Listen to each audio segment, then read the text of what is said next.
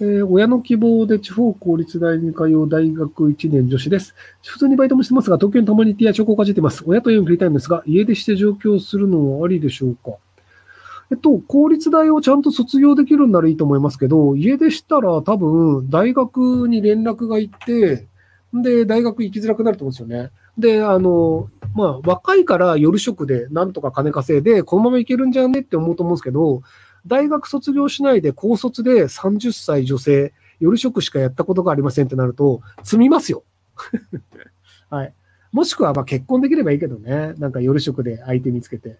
ただ、あの、夜職で相手を見つけて結婚した場合は、その旦那さんの経済の庇護のもと暮らさなければいけないので、その旦那さんが浮気をしようが、家でぶん殴ろうと離婚をすることができなくなります。だって離婚したら生活できないからね。要はその金持ちの旦那さんのお小遣いで暮らすっていうことしかできなくなってしまうので、そうすると浮気をされようが殴られようがひたすら我慢をし続けるっていうのを、まあ30ぐらいで結婚して、80ぐらいまで女性は生きると思うので、まあ、50年間ぐらいずっと我慢をし続けるっていう生活をしたいのであれば、夜職で結婚するっていうのもありじゃないかなと思いますけども。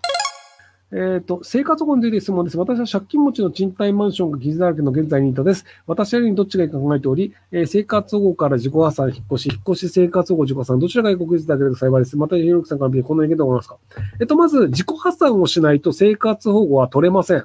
なので、あの、1番も2番も間違えています。要は、あの、えっと、借金がある状態で生活保護を与えてしまうと、そこのお金が借金取りに行ってしまうっていうのがあって、結局その生活保護のお金が金貸しに行くのは良くないよねというのがあるので、なので自己破産をしない限り生活保護は取れません。なので自己破産が先です。で、自己破産した後に多分引っ越した方がマシだと、えっ、と、生活保護取りやすいと思います。えっ、と、賃貸マンションが多分あの、生活保護で許される範囲の家賃を超えているところに住んでると思うんですよね。一般的にはその、普通の人ってその生活保護のあの、家賃で許される範囲以上の家賃のところに住んでるので、えっと、東京で行くと家賃が4万円、5万円台ぐらいじゃないと生活を降りないんですけど、でも大体多くの人って東京に住んでる人って家賃6万円以上のところに住んでたりするので、そうすると、ここに住んだまあ生活保護取りたいって言っても、6万円は高いからもうちょっと安いとこじゃないと出せませんみたいなこと言われるので、なので、あの、引っ越してからっていうことになる可能性が高いのかなと思う。あ、5万3800円。詳しい人いますね。なので、あの、5万円台の生活保護が許される、あの、家賃のところに引っ越す必要あるんじゃないかなっていうので、なので、あの、引っ越してから生活保護ってなるパターンが大きいんじゃないかなと思いますけど。僕の父親めちゃくちゃハゲてるんですよ。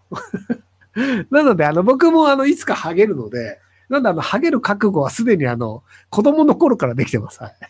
うちの父親、あの、20代のうちにハゲてたんで、あの、えっ、ー、とね、たまたまなんですけど、先々月、うちの父親と同期の人に会ったんですよ。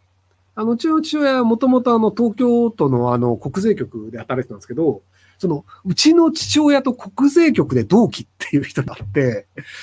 で、あの、やっぱうちの父親って20代でハゲてました？って言ったら、いやー、まあ、うーんって言葉を濁されてたっていうのがあって、やっぱりあの、若いうちからハゲてたなっていう。っていうので、あの、世の中狭いなと思ったんですけど、ちなみにあの、その国税局の同期の人に会う前日に、うちの父親の同級生に会ったんですよね。うちの父親の同級生が、あの、鈴木さんっていう人で、鈴木宗男って言うんですけど、で、その人と、あの、なんか収録をするっていうのをやって、その次の日に、たまたまその、あの、国税局職員だった人と会うっていうことがあって、世の中狭いなって思ったっていう。だから2日連続で自分の父親の知り合いに会うっていう、謎の展開だったんですけど。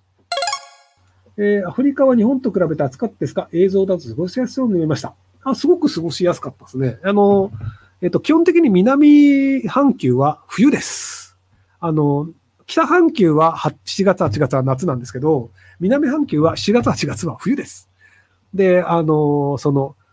あの、YouTube のコメント欄とかに、その、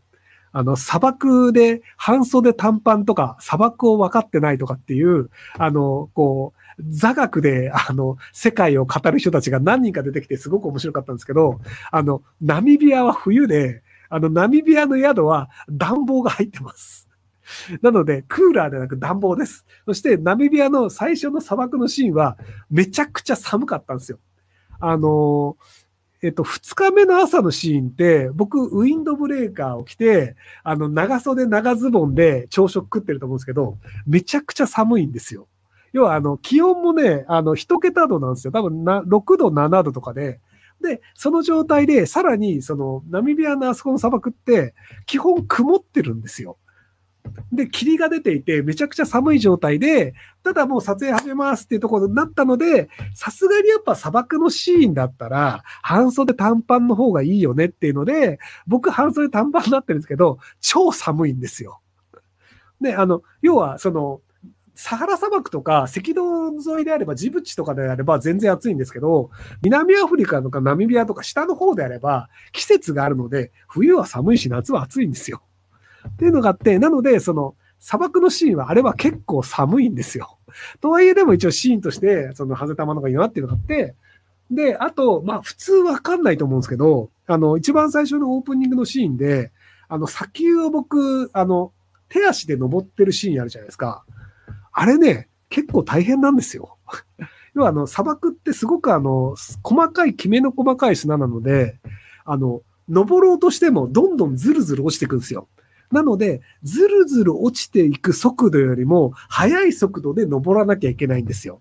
っていうので、僕、バックパックも背負ってるんですけど、あれ遠くから撮ってるからわかんないですけど、多分ね、20メートル、15メートルぐらいは登ってるんですよね。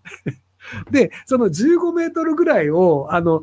その、休憩をせずに一気に駆け上がるっていうのを、要はその、手で掴まないと登れないぐらいなので、それなりに高いんですよ、角度が。っていうのを登ってて、で、疲れたっていうので上で座ってるんですけど、あれも多分、あの、簡単に行ってる感多分伝わってると思うんですよね。で、結構ね、砂漠って、あの、砂埋まるし、そんな簡単に歩けないんですよ。っていうのもあったりするので、あの、一応なんか座学の方々いっぱいいらっしゃると思うんですけど、あの、行ってみるとそこそこ砂漠楽しいですよ。